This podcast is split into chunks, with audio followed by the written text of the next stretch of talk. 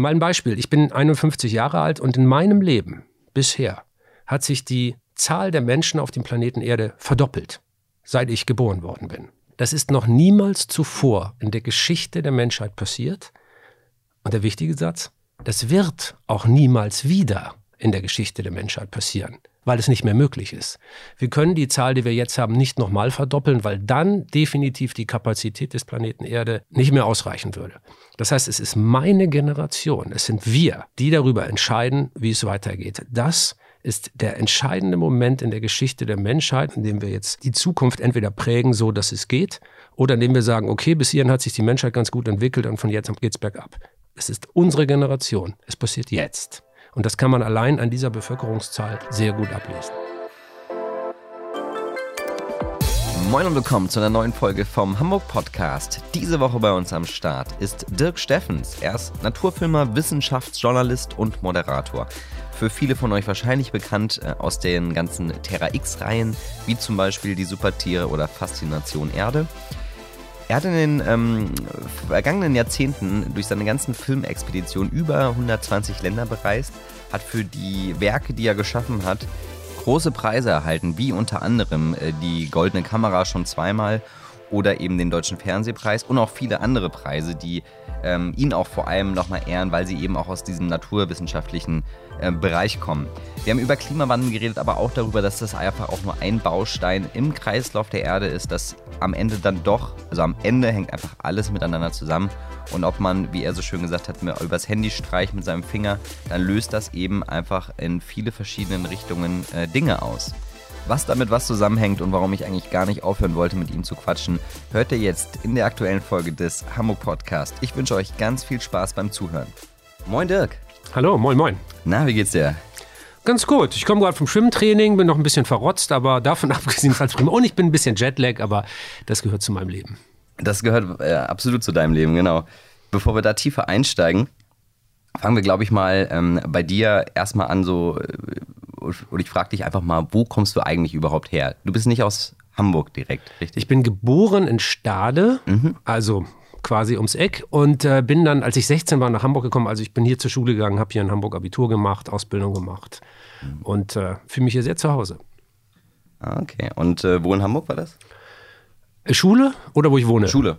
Schule in Wellingsbüttel mhm. und äh, wohne jetzt im Grindelviertel. Ah, okay. Und ähm, du ich hatte schon, also du machst ja eigentlich was anderes als das, was du gelernt hast. Richtig? Das ist nur halb richtig. Okay. Also mir war schon als Sechsjähriger klar, was ich machen möchte. Ich habe damals einen Film von Bernard Jimmick gesehen, den wirst du nicht mehr kennen. Das war früher, also den gab es schon auch im Prinzip nicht mehr, als ich ein Junge war. Also das ist, ähm, war, war so der erste große, wirklich berühmte, weltberühmte, der Mann hat einen Oscar gewonnen, mhm. äh, Tierfilmer. Und ich habe dessen alten, alte Filme und seine Magazinsendung gesehen, als ich ein kleiner Junge war und wusste, das möchte ich auch machen. Und da führen im Grunde zwei mögliche Wege hin. Der eine führt über die Naturwissenschaft, also ein Biologiestudium, und der andere führt über die Schiene Journalismus, Filmemacher. Ich habe einfach das gemacht, was ich zuerst greifen konnte, und das war der Journalismus. Aber das ist wie ein Kreisverkehr. Also ähm, äh, du kannst links rum oder rechts rum in den Kreisverkehr fahren, aber ich wusste schon, an welcher Straße ich da wieder raus will. Interessant, interessant. Aber, de, aber der erste Schritt war ja dann diese Fernsehmechatroniker-Sache, oder? Ja, ich habe mal, das, äh, ähm, äh, das war eher so eine Geschichte. Ich wollte sehr früh selbstständig sein. Also ich ja. bin ja in Stade, wie gesagt, geboren und da in einem kleinen Dorf in der Nähe aufgewachsen und das war mir zu klein. Und das war eine gute Möglichkeit, um mit 16 alleine ohne Eltern nach Hamburg zu ziehen. Ähm, da gab es nämlich so, als Auszubildende konnte man dann äh, mit zwei Kumpels in einer Dreizimmerwohnung wohnen, was der, äh, was der was der Ausbildungsbetrieb bezahlt hat und das war ganz cool. Also ich habe von 16 bis 19 mit ähm, zwei anderen Kumpels im gleichen Alter alleine hier in Hamburg gewohnt und viel Spaß gehabt. 16 bis 19, krass. Mhm. Und danach dann Abitur gemacht, ja. Es war ein bisschen zickzack, mein Leben. Ja, das, ist, das klingt echt ein bisschen zickzack, ja, interessant. Und ähm, genau, dann, dann bist du in diese, bisschen schon in diese Journalist. War das das mit der Kölner Journalistenschule? Ja, genau. Dann, dann okay. Journalistenschule, Uni. Und dann äh, sah es erst so aus, als würde ich ein seriöser Journalist werden, denn ich war Politik- und Nachrichtenredakteur beim Deutschlandfunk. Also es sah nach einer sehr anständigen Karriere aus. Äh, aber auch das war mir dann schnell zu langweilig. Ich habe nach einem knappen Jahr gekündigt und seither mache ich, was ich mache. Genau, Radiomoderator war auch noch irgendwie eine Zwischenstand, äh, Zwischenstation. Und genau, und mittlerweile bist du irgendwie schwerpunktmäßig auf Natur- und Wissenschaftsdokumentation. Ja, das habe ich, hab ich eigentlich schon immer gemacht. Also mhm. so, so, sobald, schon während meiner Deutschlandfunkzeit habe ich nebenbei solche Sachen gemacht. Also mir war ja immer klar, dass ich Naturfilmer werden will. Und ähm, das ist dann sehr stark zu Wissenschaftsjournalismus geworden, sehr schnell auch. Und das mache ich jetzt seit einem Vierteljahrhundert. Ja, das ist mein Beruf. Wenn ich an dich denke oder wenn ich dein Gesicht sehe, da denke ich auch immer an äh, Terra X und Naturdokus. Was, äh, by the way, äh, auch äh, einer meiner Lieblingsprogrammpunkte ist, wenn ich mich mal äh, am Wochenenden der Couch widme und einfach nur schöne Sachen sehen möchte. Deswegen ähm, sieht man dein Gesicht da ja auch gar nicht so selten. Aber bevor wir auf diese ganzen Punkte kommen, machen wir einmal nochmal unsere sechs Hamburg-Fragen. Und die erste Frage da ist, äh, du hast es eigentlich auch schon gesagt, wo in Hamburg wohnst du? Im Grindelviertel, wo sonst? Hast du da schon immer gewohnt?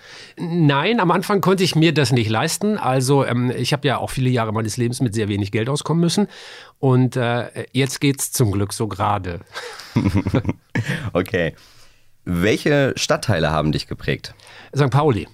Okay. Warum besonders St. Pauli? Ähm, ich komme aus der Zeit, das ist altersbedingt natürlich, in der die Hafenstraße besetzt war, in der St. Pauli anfing, ein äh, hipper Fußballclub zu werden. Also nicht wie heute, sondern damals war ja Fußball noch sehr unhip. Man kann sich das ja kaum vorstellen. Die mhm. Stadien waren leer. Mitte der 80er Jahre Fußball, äh, insbesondere beim HSV, hatte ein bisschen Probleme mit Hooligans. Also Fußball war damals keine angesagte Sportart und die Stadien waren oft halb leer. Und äh, aus dieser ganzen St. Pauli-Szene äh, heraus wurde dann dieser eine Club anders als die anderen Clubs gefeiert äh, und ist bis heute ja so ein bisschen anders. Also das sind nur so kleine Beispiele. Ich habe dann da auch gewohnt in WGs mit Freunden zusammen und so. Und St. Pauli war damals sehr stark im Wandel begriffen. Das Schmidt-Theater machte gerade auf. Aus dieser mhm. reinen Rotlichtmeile begann auch eine Kulturmeile zu werden. Und äh, das prägt bis heute mein Bild von Hamburg, mein Verständnis von Hamburg und äh, ist Teil meiner Biografie. Wie war das so in den 80er Jahren in St. Pauli rumzulaufen und da in WGs zu wohnen? Also du sagst jetzt schon mit dem Fußball, das ist ja schon mal sehr spannend. War, war das schon so dieses typische Reeperbahn-Flair damals oder war das sogar noch anders? Nee, das war ganz anders. Also wenn ich heute auf die Schanze gehe, was im weiteren Sinne für mich dazugehört, dann empfinde ich das heute eher als studentisch-touristisch. Ähm, damals war äh, die Piazza auf, äh, im Schanzenviertel tatsächlich noch fest in portugiesischer Hand und da saßen keine hippen Studenten, die äh, BWL oder Jura studieren. Sowas hat man damals nicht gemacht in diesem Viertel. Das hätten wir auch ganz scheiße gefunden, wenn ich ganz ehrlich bin. Also es war wirklich ein anderes Milieu. Und äh, das, es war noch sehr stark von äh, Zuwanderern geprägt, viel mhm. mehr als heute. Die Gentrifizierung ist ja, ist ja im Schanzenviertel ja sowieso, aber in St. Pauli ja auch in vollem Gange. Und St. Pauli selbst, also die Gegend rund um die Reeperbahn, war, so empfinde ich das zumindest, sehr viel dreckiger, abgerockter und hatte eben nicht die kulturellen Reize, also wie der Mojo Club, der wieder da ist, die Schmidt-Theater, die aufgemacht haben, das Tivoli, es gibt anständige Restaurants da, es gibt Clubs, in die man nicht geht, weil man irgendwie an dem Rotlichtmilieu interessiert ist, sondern einfach nur, weil man in den Club gehen will. Und all das war damals noch nicht so stark. Es gab die große Freiheit, es gab das Grünspan, aber sonst war da einfach auch einfach viel Prostitution, Rotlichtmilieu, Kriminalität. Also so gefühlt viel mehr und sichtbarer. Ob das so ist, weiß ich nicht. Ja, verstehe. Das ist immer interessant. Wenn, also ich bin selbst erst seit 2002 in Hamburg, da war ich 16, als ich nach Hamburg gezogen bin. Also da war das noch ein, ähm, ich sag mal, ein sehr junger Blick auch auf die Stadt. Und, und ich meine, 2002, ein bisschen was hat sich schon getan seitdem, aber so, so grundsätzlich ist es, finde ich, immer so ein, so ein Blick, so nochmal so irgendwie so mal einfach mal so 40 Jahre in die Vergangenheit ist dann schon mal ganz interessant. So wie sich dann so Hamburg auch so wandelt. Gerade so solche Stadtteile wie halt St. Pauli ähm, und halt eben auch Schanze Altona etc. Spannend. Nächste Frage. Was ist dein Standard-Fortbewegungsmittel in Hamburg? Äh, Fahrrad. Klar, ich bin jetzt auch mit dem Fahrrad da. Aber erzähl nicht meiner Frau, dass ich meinen Helm vergessen habe. Okay. Dann kriege ich wieder einen Anpfiff. Zu Recht. Nächste Frage. Was ist das Beste, was dir in Hamburg passiert ist? Die Liste ist zu lang. Also du hast gesagt, wir haben eine Dreiviertelstunde. Also Hamburg ist meine Heimat. Ich war ja auch viele Jahre nicht da. Das muss man ja auch sehen. Also für mich ist, ist, ist Hamburg. Kann mehrere Sachen sein. Zu Hamburg, für Hamburg ist für mich in allererster Linie mal der Anker äh, in, in dem Leben. Also Heimat. Ich reisen und damit verbringe ich ja mein ganzes Leben schon. Reisen fühlt sich nicht gut an, wenn man keinen Ort hat, zu dem man zurückkommt. Also das ist wahrscheinlich der Unterschied zwischen Reisen und Vagabundieren oder, oder mhm. sich heimatlos fühlen. Ähm, ich denke oft an Hamburg, wenn ich irgendwo auf der Welt bin. Aber wenn man die Jahre zusammenrechnet, also ich bin 51 Jahre alt und ich bin erst mit 16 hierher gekommen. Ich habe dann 16 äh, Jahre ungefähr in Köln gelebt, weil da beruflich es für mich losging mit Journalistenschule, Deutschlandfunk, WDR und was ich da alles so gemacht habe im Laufe der Zeit. Das ist ja auch viel ähm, Ne? Also, Sender und äh, ne? Ja, ja, genau. Das ist, das ist natürlich so. anders als Hamburg eine richtige äh, Medienhochburg, ne? Äh, vor allen Dingen für elektronische Medien, also Radio, Fernsehen, da wo ich ja tätig bin. Mhm. Also ich war lange weg und, und dann ist es ja bis heute so, dass ich die Hälfte des Jahres auf Expeditionen bin und also auch nicht in der Stadt bin. Und ich mache diesen Beruf seit 25 Jahren. Also das heißt, ich bin allein da netto zwölfeinhalb Jahre im Ausland gewesen ich bin ja gar nicht so irre viel her. Und deshalb ähm, ist es für mich umso wichtiger, einen Ort zu haben, an dem die Luft so riecht, wie ich aufgewachsen bin, an dem die Häuser überwiegend aus rotem Klinker bestehen, aus dem, äh, wo die Leute mit einer leichten Einfärbung in der Aussprache sprechen und äh, so, dass ich mich einfach auch zu Hause fühle. Das ist ganz wichtig für mich. Ist, ist Hamburg also für dich wirklich so der, der Heimathafen? Ja, und es gibt ein Grundverständnis mit anderen Menschen, die von hier kommen. Also das ist, ähm, das empfindet man vielleicht nicht so, wenn man sein ganzes Leben ausschließlich hier verbringt. Aber ich bin ja, wie gesagt, äh, meistens woanders. Und es gibt so kleine soziale Codes, äh, die man nur lesen kann, wenn man dazugehört, wenn man quasi da aufgewachsen ist. Also, also Hamburg ist ja bis heute so, dass ich am, am, am, an der Adresse, am, am, an der Kleidung von einem Hamburger oft schon so ein bisschen äh, die, die Indizien sehe, was macht er, wie ist er drauf, ist er konservativ, ist er äh, progressiv oder so. Also äh, ich, man, man, erkennt sich besser in der Heimat.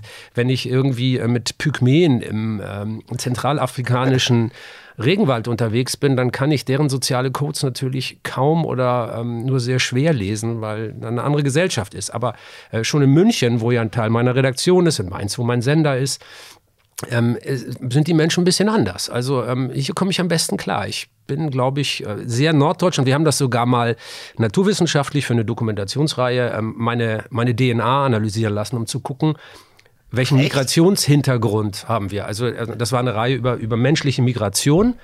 Und äh, wir sind ja genetisch betrachtet alle Afrikaner, äh, egal wie wir außenrum aussehen. Also innen drin sind wir alle Afrikaner.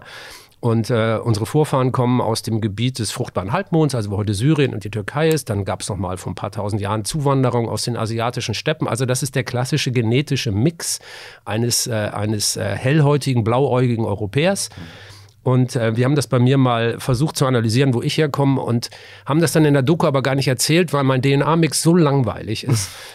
Ich bin so norddeutsch, äh, äh wie man nur sein kann. Also es gibt abgesehen von den ganz langen Linien wie Afrika und so, äh, gibt es keine Hinweise, dass da mal irgendwas nicht Norddeutsches in meiner Familie vorgekommen ist. Also ich gehöre hierher, ja, das fühle ich sehr tief. Ich hatte auch mal von diesen Tests gehört, das fand ich auch total interessant. Das war, da gibt es auch so ein Video, was, was auch mal ziemlich steil gegangen ist. Ich glaube, es waren so, so eine Testreihe, zehn Leute und die wurden alle gefragt, wie sie so zu so zum Thema Gleichberechtigung, Thema äh, Migration und solche Sachen stehen. Und da gab es dann einen, der war, glaube ich, so ein bisschen so Anti-Türkei eingestellt. Und danach wurde der, dieser DNA-Test gemacht und da stellte sich dann raus, dass er irgendwie zu 60 Prozent diese Linie halt hatte. Da, das Prinzip ist richtig, aber dieser Film, dieser Clip ist ganz interessant, weil wir uns mit solchen Sachen ja wissenschaftsjournalistisch beschäftigen, haben wir den gecheckt und das Ding ist ein Fake. Mhm.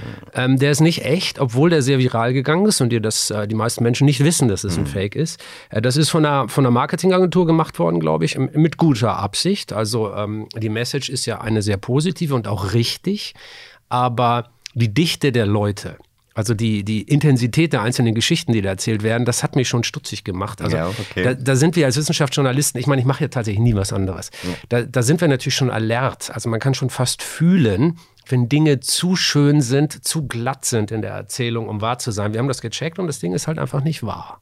Und äh, dieser Sache begegne ich übrigens in meinem Beruf sehr, sehr oft. Also ähm, auseinanderzudröseln, was ist eigentlich wahr mhm. und was ist ein Fake.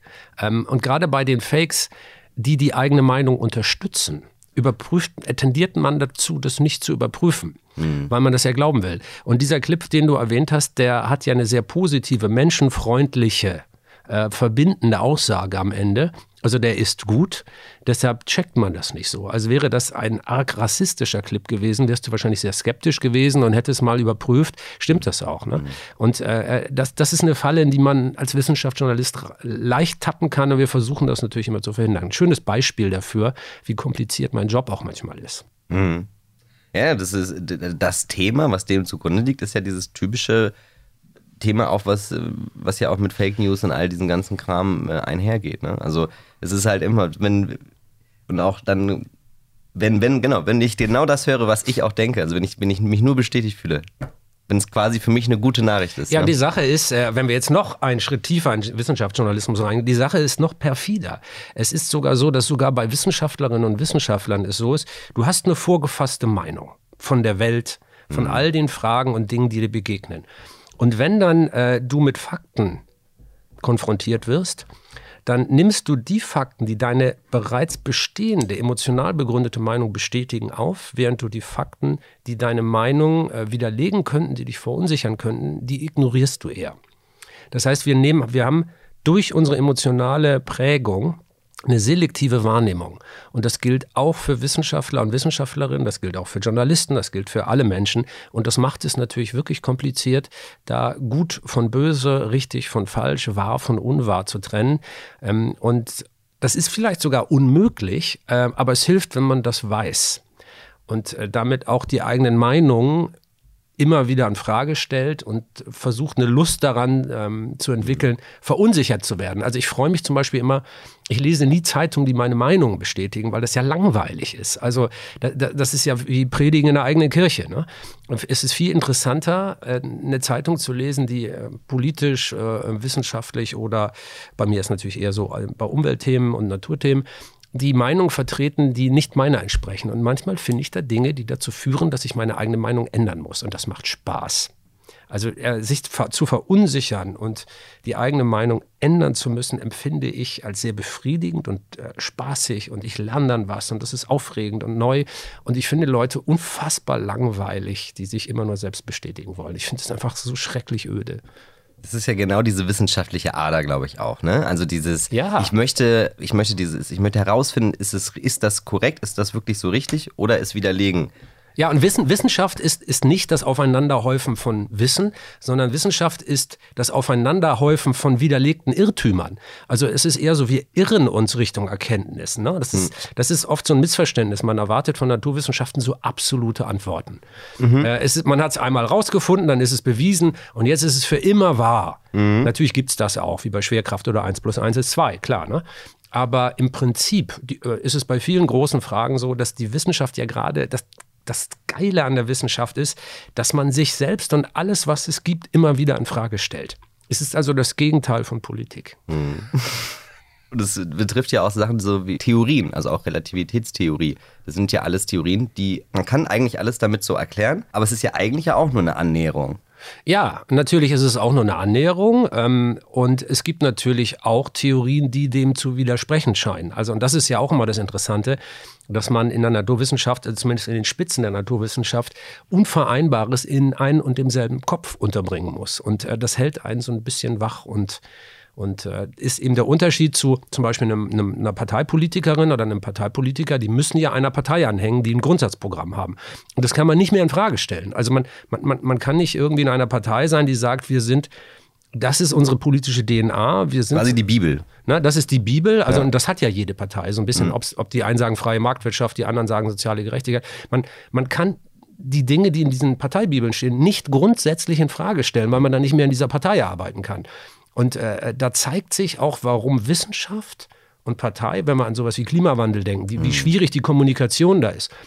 Die Wissenschaft weiß seit ein paar Jahrzehnten Bescheid. Die Politik hat es ein paar Jahrzehnte immer noch nicht geschafft, die Sachen vernünftig umzusetzen. Dann versteht man so ein bisschen, warum das so ist. Mhm. Weil, weil da Menschen aufeinandertreffen, die grundsätzlich anders denken und grundsätzlich anders denken müssen. Mhm.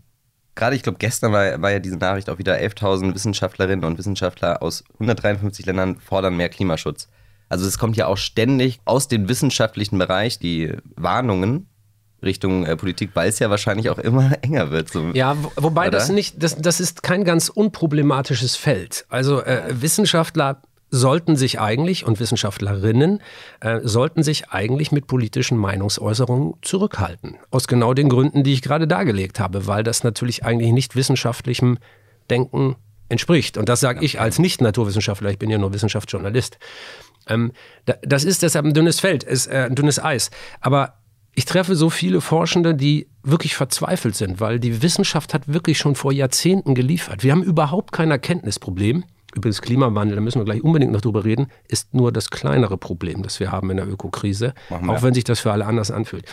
Ähm, also wir haben kein Erkenntnisproblem. Die Wissenschaft hat alle Fakten, die man braucht, schon lange auf dem Tisch liegen.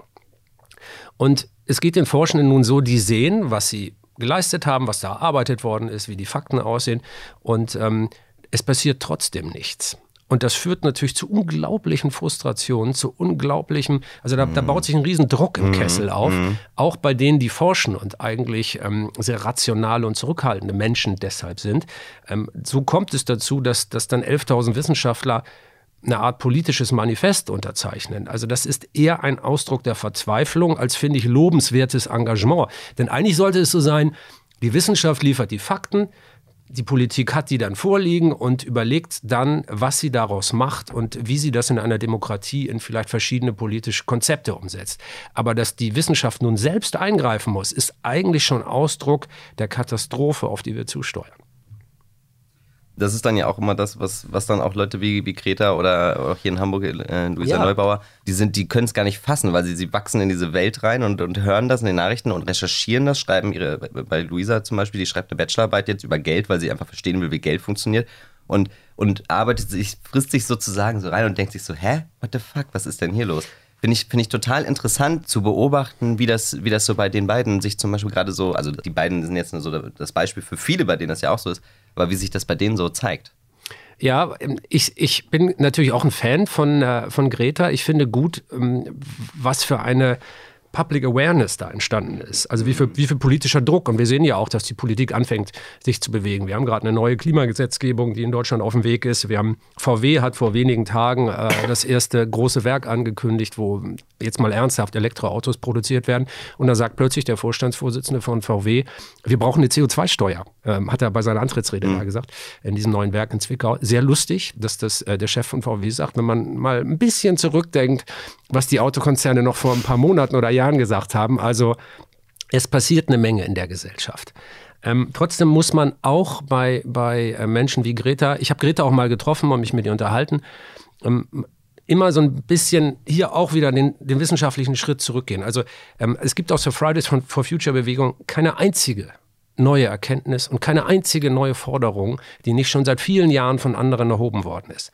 Und dann ist es natürlich hier das Recht der Jugend, kompromissloser zu fordern, als Menschen, die schon ein Leben gelebt haben, die eine Biografie haben, die Verantwortung für Familien haben, die Berufe haben, die finanzielle Verantwortung haben, die finanzielle Verpflichtungen haben. Mhm. Es ist leicht, mit 16 zu sagen, ihr habt mir meine Kindheit ge geklaut. Vor allen Dingen ist es leicht, wenn man aus dem wohlhabendsten Land der Welt kommt, mhm. eine unglaublich behütete Kindheit hatte und es einem so gut ging wie, das weiß ich nun ja als Weltreisender, vielen Milliarden Menschen auf der Welt eben nicht. Die Position heraus, aus der Fridays for Future argumentiert, ist absolut privilegiert. Äh, und kommt mhm. genau aus den Gesellschaften, die die Ursache des Problems sind, die da angeprangert werden. Also es sind eben nicht die Inder, es sind nicht die Menschen in Kamerun oder der Zentralafrikanischen Republik, die den Klimawandel herbeigeführt haben, sondern es sind unsere Gesellschaften und, und die, die Jugendlichen, die jetzt zu Recht, und es, wie gesagt, ich möchte es ausdrücklich sagen, ich finde es toll, dass die auf die mhm. Straße gehen, weitermachen, noch mehr. Mhm. Aber auch da immer den differenzierten Blick behalten. Ne? Was die fordern, wie die es fordern, da kann man ernsthaft drüber diskutieren und auch sehr geteilter Meinung sein. Obwohl ich selbst auf Fridays for Future Demos gehe, ne? Also nicht mm. falsch verstehen. Nee, nee, aber, aber auch wenn man, wenn man da hingeht und sagt, das ist aus politischen Gründen notwendig, mm. dass wir jetzt auf die Straße gehen und den alten Säcken in Berlin mal Feuer unterm Hintern machen. Das unterschreibe ich sofort. Das ist so. Die sind zu träge, die machen zu wenig und die handeln zu langsam. Das ist alles richtig. Aber wenn man ganz tief in die Inhalte reingeht, dann muss man da ein bisschen aufpassen. Wie du es gesagt hast, es ist eine Form von Verzweiflung gemischt mit Wut, die dann halt da ganz logischerweise, weil menschlich, äh, sich da zusammenkocht. Und Politik und also der, sagen wir mal, der öffentliche Diskurs, so wie eine Gesellschaft sich bewegt, mhm. funktioniert eben nicht nur mit differenzierten Faktendiskussionen. Mhm. So kann man vielleicht, wenn man Unternehmen lenkt, im Vorstand äh, diskutieren oder an der Börse oder in einem Wissenschaftszirkel, aber eine politische Diskussion ist auch immer eine emotionale Diskussion. Das war mhm. immer so und ich denke, das wird auch immer so bleiben. Und da ist die wichtige Funktion von Fridays for Future, die emotionalisieren die Debatte und es fühlt sich, und ich bin ja oft in Kontakt auch mit Politikerinnen und Politikern in Berlin, die kriegen da tatsächlich so langsam das Gefühl, oh fuck, der Druck wächst, wir müssen hier jetzt mal was machen. Und diese Entwicklung geht zum Teil auch auf Fridays for Future zurück und allein dafür verdienen die alle einen Orden. Ja. Genau, für diese, für diese Aufmerksamkeit. Für den Druck, den die machen. Genau. Ne? Der Druck Genau. ist wichtig, ja. wie, die, wie das Bewusstsein für solche Themen halt verändert hat. Eine Kollegin ähm, hat, hat immer so eine Müllsammelaktion auf, beim Elbstrand äh, gestartet mit äh, Hanseatic Help zusammen. Da hatten wir das einmal bei uns als Tipp drin, da waren da irgendwie 100 Leute am Elbstrand und haben da irgendwie über eine Tonne Müll gesammelt, was, wo sie gar nicht wussten, wohin damit danach. So, also dieses, es ist auf einmal, es ist nicht nur so diese, es ist nicht so, als wenn man das mal jetzt, äh, dieses typische Hype-Ding, so alle denken, das wäre so und man dann, dann nehmen wir das zum Beispiel bei uns in den äh, Empfehlungen auf in unserer App und dann geht da aber keiner hin, sondern es ist halt, man merkt halt wirklich so, da ist, das trifft gerade so ein bisschen so den Zahn der Zeit. Das hört sich so an, als sei das eine Mode. Also ähm, ich, ich, ich, ich spiele jetzt mal die Rolle weiter, die ich vorhin hier verkündet habe. Ne? Nämlich, dass man die Dinge immer so ein bisschen, man muss antithetisch denken können, Ja, also gegen den Strom. Ähm, das ist keine Mode mit der Umwelt, sondern es ist eine naturwissenschaftliche Notwendigkeit. Also der Vergleich, den ich da gerne benutze, stell dir mal vor, wie bei den Dinos damals, ähm, die NASA oder die ESA, die würde uns jetzt melden, da fliegt ein Meteorit auf die Erde zu und der schlägt in fünf Jahren ein. Und er wird auf dem ganzen Globus verheerende Verwüstung anrichten. Was würde passieren? Schönes Beispiel. Was würde passieren? Sofort würde man über Parteigrenzen hinweg, über nationale Grenzen hinweg versuchen, eine Lösung zu finden. Kann man das Ding irgendwie wegbomben? Kann man die Flugbahn ablenken? Irgendwas. Man würde global zusammenarbeiten, um dieses Problem zu lösen, weil jedem sofort klar ist, Du kannst mit einem Meteoriten nicht diskutieren. Und du kannst auch keine Urabstimmung in einer Partei ähm, äh, herbeiführen, die den Meteoriten davon überzeugt, vielleicht erst drei Jahre später einzuschlagen. Da wird die, die, da wird die Bedingungslosigkeit, die Kompromisslosigkeit von Naturwissenschaft sofort augenfällig, wenn du das Beispiel Meteorit benutzt. Und was eben noch nicht angekommen ist, genau diese bedingungslose naturwissenschaftliche zwingende Situation haben wir auch. Und das ist weniger der Klimawandel, das ist nicht unser größtes Problem in der Ökokrise, das ist vielmehr noch das Artensterben und Stoffkreisläufe und andere ökologische Probleme. Ähm, da, da, auch da gibt es einen großen Irrtum. Es gibt immer dieses Gefühl, der Klimawandel ist das Problem des Jahrhunderts und wenn wir das lösen, ist im Prinzip alles wieder gut. Falsch. Komplett falsch. Menschen können auch auf diesem Planeten leben ohne einen einzigen Gletscher. Menschen können auch auf diesem Planeten leben, wenn es 5 Grad wärmer ist. Es wird vorher allerdings Verteilungskriege, Hungersnöte, Flüchtlingsströme ungeahnten Ausmaßes und so weiter geben. Alles, was man als Katastrophenszenarien für den Klimawandel beschreibt, ist möglich und auch meistens inzwischen gut erforscht und durchdacht. Aber da, der Klimawandel ist nur Teil einer größeren Krise, einer, einer globalen Ökokrise. Die Wissenschaft nennt das die planetaren Grenzen. Das ist für mich eigentlich so ein bisschen das Leitdenkmodell. Es gibt ein paar Systeme, die auf der Erde funktionieren müssen, damit hier Menschen leben können. Wir müssen Luft haben, die man atmen kann. Es muss hier ein Klima herrschen, in dem wir leben können. Es muss Wasser geben. Also so äh, eine Ozonschicht muss da oben sein, die die äh, tödliche Weltraumstrahlung abblockt. Also es gibt so ein paar Systeme auf der Erde. Äh, In diesem Modell der planetaren Grenzen sind es neun Systeme, die da definiert sind. Neun Erdsysteme, die notwendig sind, damit Leute wie du und ich überhaupt sitzen können und ein Glas Wasser trinken und in Mikrofone schnacken können. Ne? Neun Systeme. Und der Klimawandel ist nur eins davon. Und er ist innerhalb dieser, von diesen neuen Systemen noch nicht mal das, das am weitesten aus dem grünen Bereich raus ist. Es sieht noch schlimmer aus bei Stoffkreisläufen, also so, wenn du, wenn du überdüngst, äh, wenn die ganzen chemischen, biochemischen Kreisläufe der Erde durcheinander kommen. Und am übelsten, am allerübelsten sieht es aus beim globalen Artensterben. Wir, wir erleben gerade das größte Artensterben seit dem Verschwinden der Dinosaurier. Und wenn das so weitergeht, dann äh, werden wir sehr, sehr, sehr dramatische Folgen haben. Und um mal einen ganz, ein bisschen provokanten, aber einen sehr klaren Satz zu sagen, ähm, der Klimawandel bedroht nur die Gesellschaft, in der wir leben. Aber das Artensterben bedroht unsere Existenz. Ich will da jetzt kein Ranking aufmachen zwischen Katastrophen. Und natürlich sind diese beiden Dinge, alle Erdsysteme, miteinander verzahnt. Es macht gar keinen Sinn, das aufzudröseln. Aber wir dürfen nicht immer nur Klimakrise sagen. Wir dürfen nicht immer nur Klimawandel denken, sondern wir müssen jetzt endlich begreifen, also auch wenn wir das CO2-Problem in der Atmosphäre in den Griff kriegen, wenn das Insektensterben und Vogelsterben in Deutschland so weitergeht, haben wir bald keine Landwirtschaft mehr, dann haben wir keine Nahrungssicherheit mehr und äh, wenn sich das global fortsetzt, haben wir Krisen, die noch viel größer sind. Also wir müssen aufhören, das so zu clustern. Wir dürfen nicht nur über das Klima reden, sondern wir müssen begreifen, die Natur ist ein komplexes, ein einziges, komplexes Natursystem. Und jedes Mal, wenn wir da was Grundsätzliches kaputt machen, fällt das auf uns zurück. Und Klima ist da nur ein Teil. Jetzt hast du schlechte Laune. Das kann ich sehen an deinem Gesicht.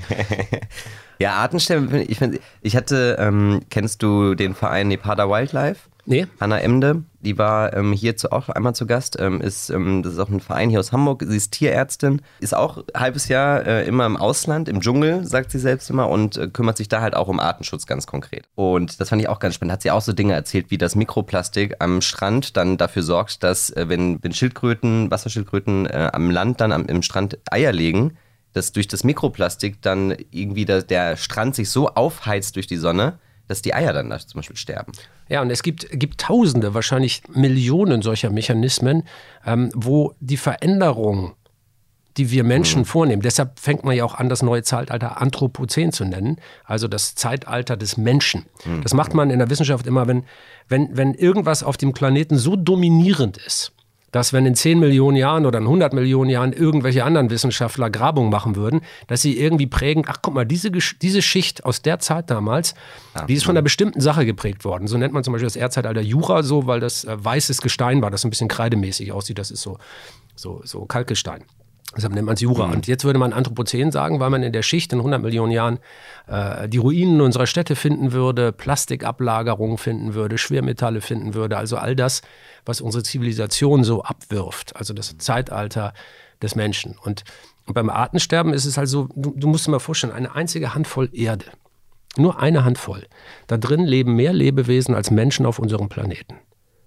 So viele, in einer einzigen Handvoll Mutterboden. Weil man Zellen dann auch mitzählt. Äh, nicht Zellen, das sind noch keine Lebewesen, aber Mikroben als Kleinstlebewesen. Ne? Also die größten sind also Regenwürmer und Wühlmäuse und sowas, die, die in der Erde leben und die, das sind ganz viele Mikroben.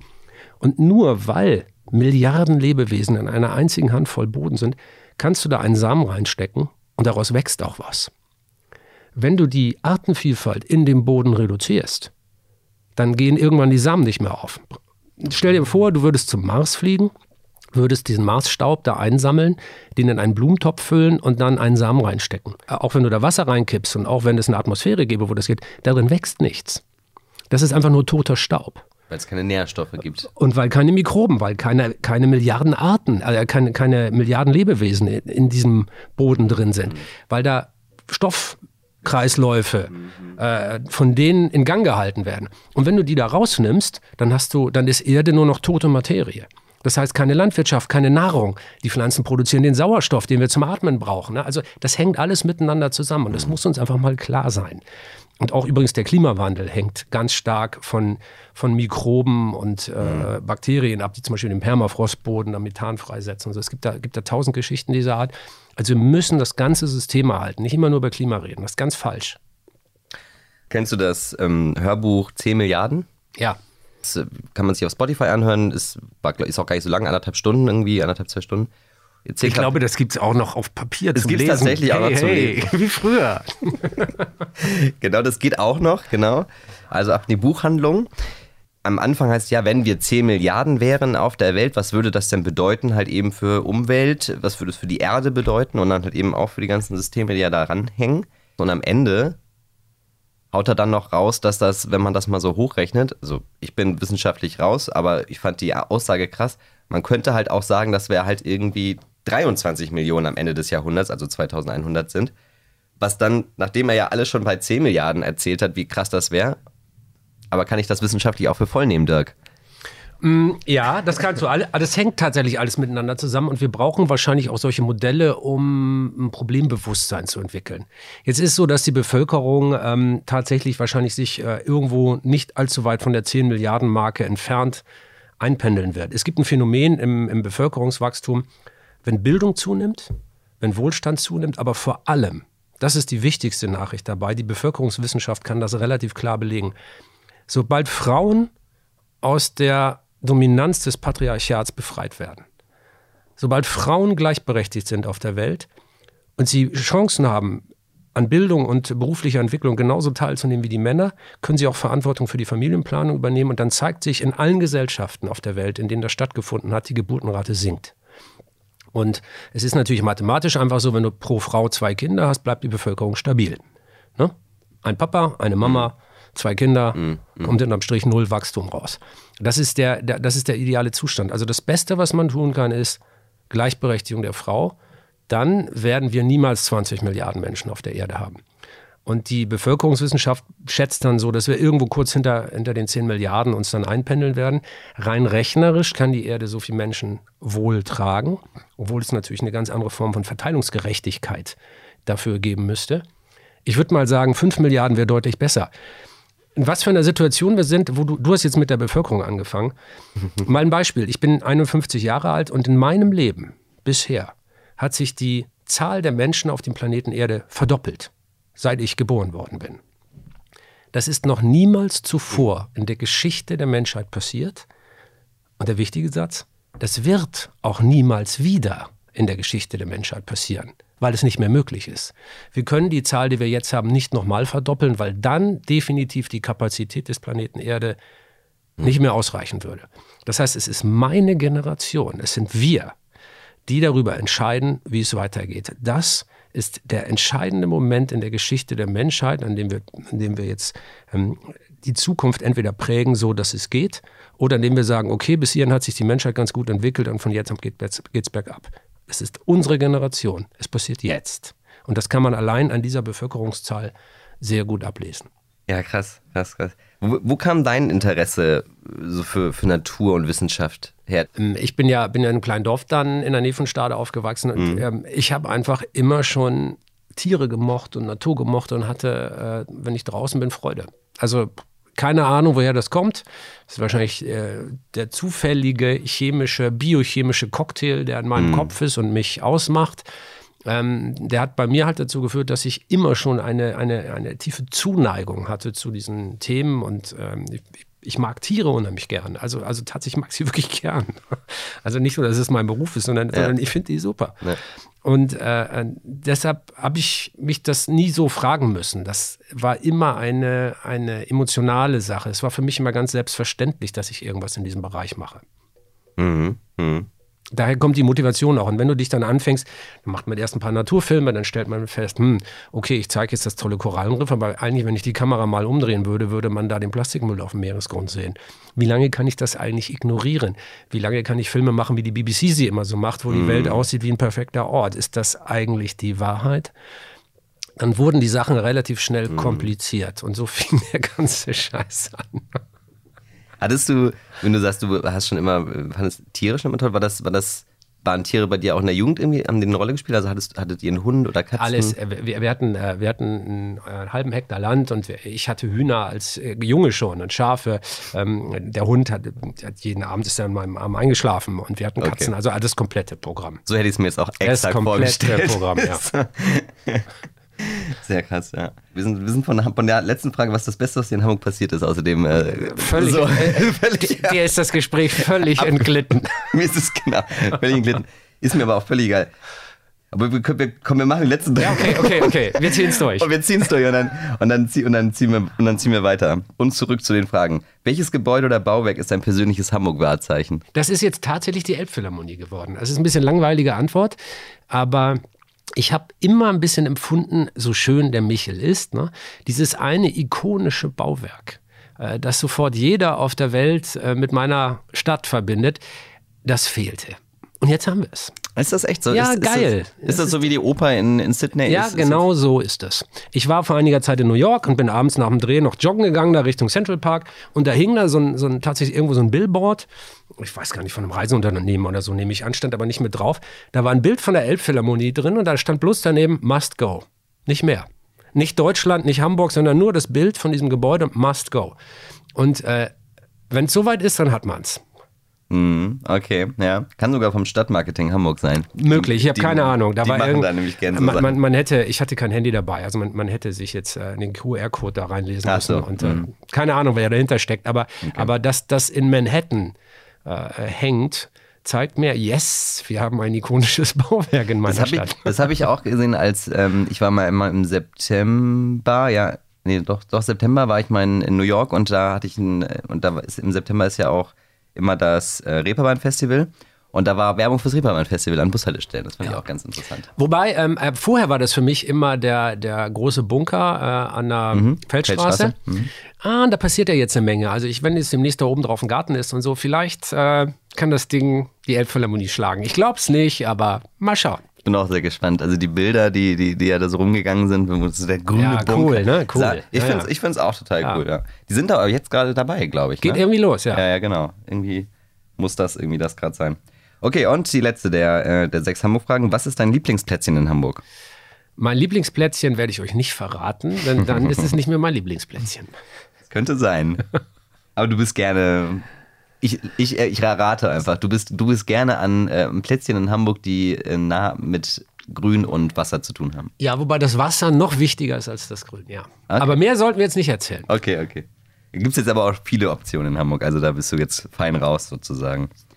Okay, zurück zu den spannenden Themen deines Lebens. Was sind denn, was sind denn aus deiner Sicht, so wenn jetzt so, du hast, du hast so viel gesehen, ich hatte eine Zahl, die fand ich auch total krass, du hattest, genau, du warst in mehr als 120 Ländern ja durch diese ganzen Filmexpeditionen unterwegs, du hast ja wirklich, du musst ja eigentlich alles gesehen haben. Hast du irgendwas eigentlich noch nicht gesehen? Ja, ich war jetzt noch nicht in Monaco. Da gibt's, das ist jetzt so ein, so, ein, so, ein, so ein Land oder so ein Ort, da gibt es äh, Beton und reiche Menschen, beides interessiert mich nicht. Okay. Zum Beispiel. Okay. Also ich war auch noch nicht in Luxemburg, aber vielleicht gibt es ja auch tolle Natur. Ist aber ganz klein.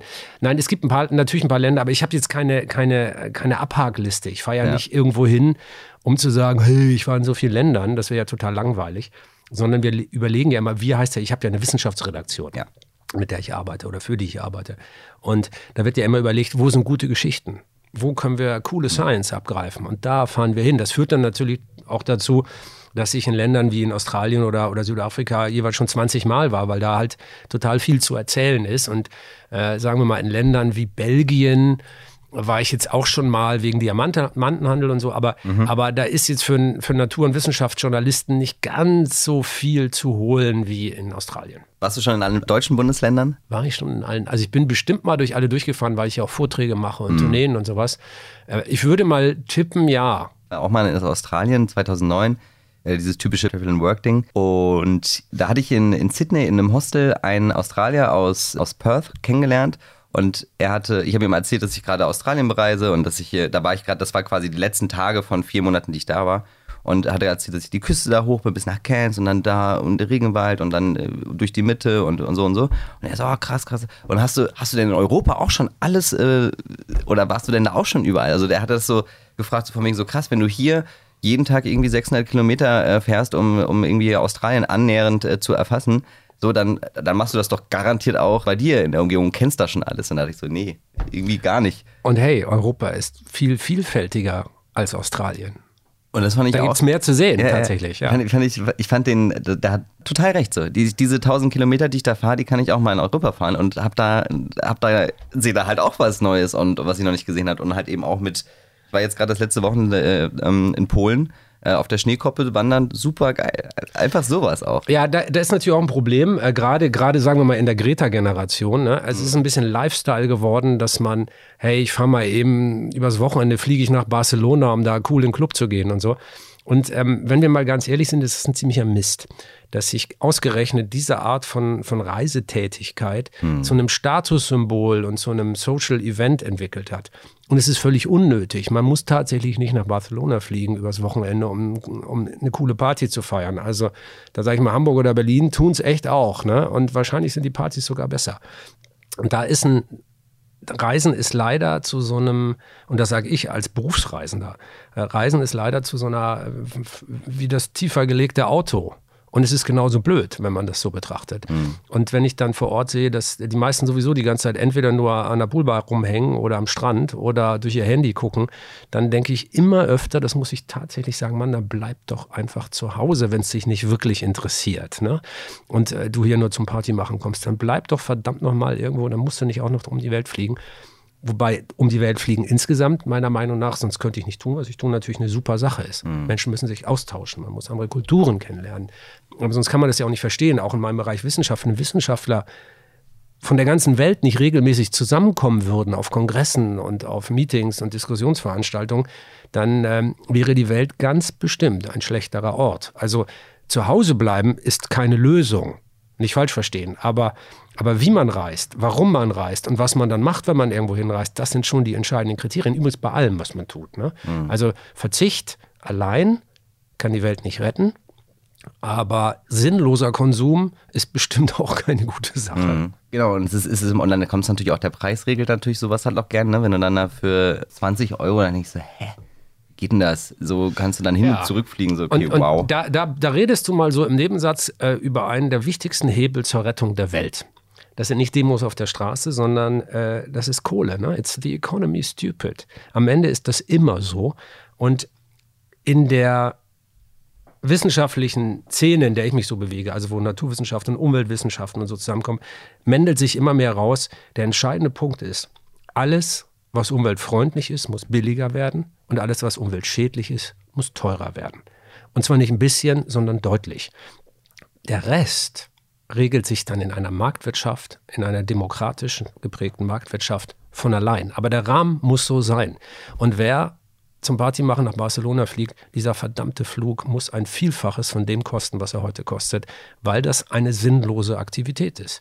Gleichzeitig muss es natürlich preiswerter werden. Äh, wenn du Bio-Lebensmittel kaufst oder äh, andere Sachen machst oder dir ein Auto kaufst, das besonders umweltfreundlich ist, da muss der Preis deutlich runter. Also Umweltpolitik, mhm. wir, wir, wir, wir sitzen hier mitten in Hamburg, also wir sitzen äh, an einer Straße, die heißt Börsenbrücke. Also lass uns mal über Kohle und über Wirtschaft reden, denn mhm. das ist der Hebel. Ne? Das ist der entscheidende Hebel. Wir brauchen die Marktwirtschaft, weil es kein anderes System gibt. Es wird immer viel diskutiert, brauchen wir zentralistische mhm. Systeme, brauchen wir vielleicht eine Ökodiktatur, das ist natürlich alles Unsinn. Aber was wir brauchen, ist, dass im Markt ähm, ähm, nicht mehr Kosten, die auf die Allgemeinheit abgewälzt werden, die externalisiert werden. Also du verbrauchst als Unternehmen Luft, Wasser, Boden, Rohstoffe. Ne? Äh, und, und für viele von diesen Dingen musst du nichts bezahlen. Und der Preis, ähm, der, der, Verkaufspreis der Produkte bildet das auch nicht ab. Mhm. Die Allgemeinheit muss dann dafür gerade stehen. Und das ist das Gegenteil einer freien Marktwirtschaft, weil da eben nicht jeder, der etwas tut, die Verantwortung für sein Handeln übernehmen muss, sondern da machen Einzelne irgendwas mhm. und die Verantwortung wird dann der Allgemeinheit aufgebürdet. Das ist das Gegenteil einer freien Marktwirtschaft. Und wir müssen das Ding mal wieder vom, äh, vom, vom Kopf auf die Füße stellen. Und es muss einfach, das Gute muss preiswert sein und das Schlechte muss teuer sein, so simpel ist es. Im Prinzip. In der Politik das umzusetzen, ist ein unfassbar kompliziertes Geschäft, wie du zum Beispiel bei der CO2-Steuerdiskussion äh, siehst. Aber das ist genau der Weg der Scheiß muss teurer werden und das Gute muss billiger werden. Und ich bin da voll bei dir und ich glaube auch, dass es anders auch nicht geht. Weil ich, es ist halt nun mal so, also ich, ich das schöne Beispiel für mich immer, jedes Mal fällt es mir wieder auf, also es, es, kommt ja jedes Mal in den Sinn, wenn ich einkaufen gehe und wenn ich in der, da wo, wo Aufschnitt und Käse ist und in den Kühlregalen, so, stelle ich mich manchmal so in die Mitte und gucke so, wie sie, die Leute vor den Schrank stehen und wie sie dann so zwischen so den Bio und den, äh, den, den, ich sag mal, den super billig Sachen dann hin und her überlegen und was sie dann so nehmen. Und du siehst halt einfach, dass sie sich und das liegt sicherlich auch einfach daran, weil sie es, weil es viele auch nicht einfach anders leisten können, muss man natürlich da auch dazu sagen. Aber sie entscheiden sich doch immer sehr nach dem Preis. So ja, und, und deshalb, da muss man auch sehr aufpassen. Ähm, ähm, es gibt immer noch Politikerinnen und Politiker, da kriege ich echt Plack, wenn ich das höre, äh, die so eine Frage stellen wie, ja, man muss sich Umweltschutz ja auch leisten können oder wie viel Umweltschutz können wir uns noch leisten? Also erstmal vorweg, wir können Leute, Politiktreibende, die diese Frage stellen, können wir uns als Gesellschaft nicht mehr leisten, die müssen weg. Und zwar schnell. Also wer so eine Frage stellt, hat nicht die Sachkompetenz, um Umweltpolitik oder Wirtschaftspolitik zu betreiben, weil der Grundzusammenhang nicht verstanden ist. Was eine Gesellschaft zerstört, ist nicht gut für die Wirtschaft. Mhm. Ganz simple, ganz simple Sache. Und wir müssen uns auch immer überlegen, ähm, wie wir die Steuerungsmechanismen einsetzen. Umweltpolitik darf eben nicht heißen, dass man alle Sachen teurer macht. Dann haben wir alle zu Recht das Gefühl, oh, so viel Ökologie, das können wir uns doch gar nicht leisten. Und da wird das, werden die, die Benachteiligten dann auch noch sozial abgehängt, sondern man muss im Gegenteil eben auch die guten Sachen preiswerter machen. Das mhm. gehört genauso dazu. Also, dass am Ende eine Null unter dem Strich steht. Ne? Mhm. Wir haben das in einem ganz kleinen Rahmen gerade ein bisschen erlebt. Ähm, tatsächlich sind wir jetzt so weit, dass, dass äh, bei Inlandsflügen, also bei Flügen wird die, Mehrwert, wird die Steuer etwas erhöht und bei der Bahn gesenkt. Sodass insgesamt man immer, immer noch in unserem Land äh, für wahrscheinlich genau das gleiche Geld reisen kann. Man muss nicht mehr ausgeben. Aber hier hat Steuer, ne? also das Wort Steuer kann man ja auch auf Steuern übertragen, genau die Funktion. Man kann einfach, indem man etwas Schlechtes, etwas Umwelt äh, Schlechtes teurer gemacht hat und etwas mhm. Umweltfreundliches billiger, lässt man den Bürgern weiter die Wahl. Es bleibt weiter eine freie Marktwirtschaft und das ganze System ist ehrlicher und kann sich besser anpassen. Und übrigens, äh, ich bin ja auch der Meinung, ich möchte ja gerne, dass Deutschland auch in 50 Jahren noch ein führender Industriestandort ist. Und wer weiter auf äh, Dieselmotoren setzt und auf äh, alte Technologien aus dem letzten Jahrhundert, der wird abgehängt. Der chinesische Präsident hat schon vor ein paar Jahren gesagt, er möchte China zur führenden ökologischen Zivilisation auf dem Planeten Erde machen. Das sagt er nicht, weil er sich jetzt plötzlich in kleine Meisen und Piepmetze verliebt hat, sondern weil er genau weiß, ein Wirtschaftsstandort wird ab jetzt dann erfolgreich sein, wenn er die besten ökologischsten Zukunftstechnologien hat und nicht, wenn man Kohlekraftwerke, Dieselfahrzeuge und anderes altes Zeug, das äh, neben die Dampfmaschine ins Museum gehört, weiter betreiben will, nur weil einige Leute da Pfründesicherung betreiben. Also das ist ja genau der Punkt. Wir brauchen bessere Technologien, wir brauchen mehr Fortschritt, wir brauchen schnelleren Fortschritt, nicht weniger. Wir brauchen mehr davon und der ganze alte Plunder muss ins Museum. Warum bist du eigentlich nicht in der Politik? Äh, das habe ich doch ganz am Anfang schon erklärt. Sobald man in der Politik ist, darf man nicht mehr frei denken. Oh, stimmt, da bist du ja eigentlich. Kann man nicht auch ohne Partei?